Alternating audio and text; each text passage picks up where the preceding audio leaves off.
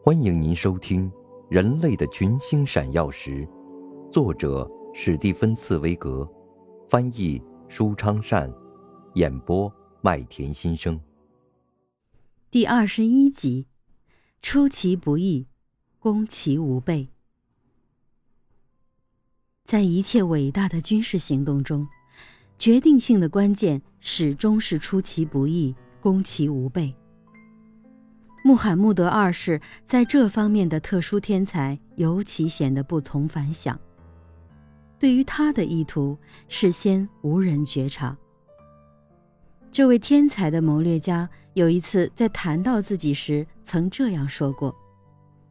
如果在我的胡须中有一根毫毛知道了我的想法，我就会将它连根拔除。”正当旧炮大势声张地向拜占庭的城墙轰击时，他的命令在最周密的安排下付诸实施了。到了一四五三年四月二十二日这天夜里，七十艘战舰终于越过山冈和峡谷，穿过种植葡萄的山丘以及田野和树林，从一个海面运到了另一个海面。第二天早晨，当拜占庭人看见一支挂着三角旗、载着水兵的土耳其舰队，好像从天而降，在他们误以为无法接近的海湾中航行时，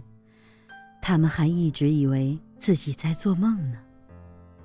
当他们揉着眼睛，还不明白这样的奇迹从何而来时，在他们迄今有海湾保护着的这一侧城墙底下，已经欢呼声和呐喊声四起。军号、铜拔、战鼓齐鸣。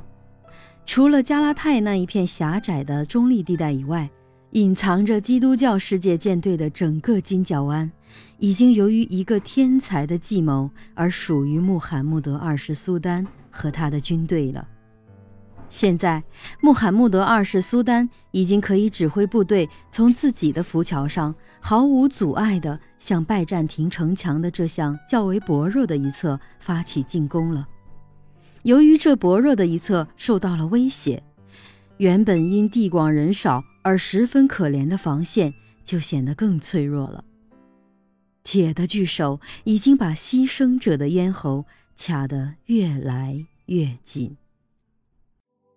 您正在收听的是《人类的群星闪耀时》，演播麦田心声，感谢您的收听。